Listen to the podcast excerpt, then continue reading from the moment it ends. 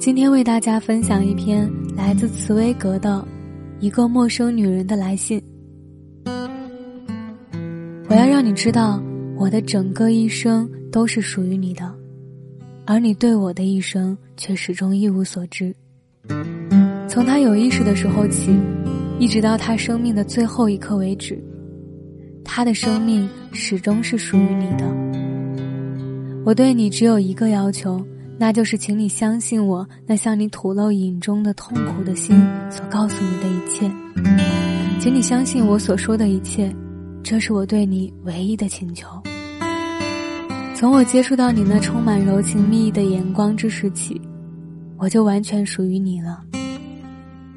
我后来，我不久之后就知道，你的这道光好像是把对方拥抱起来，吸引到你身边。既含情脉脉，又荡人心魄。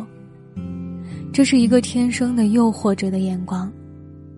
你向每一个从你身边走过的女人都投以这样的目光，向每一个卖东西给你的女店员，向每个给你开门的使女，都投以这样的目光。这种眼光在你的身上，并不是有意识的表示多情和爱慕，而是你对女人怀有的柔情。使你一看见他们，你的眼光便不知不觉变得温柔起来。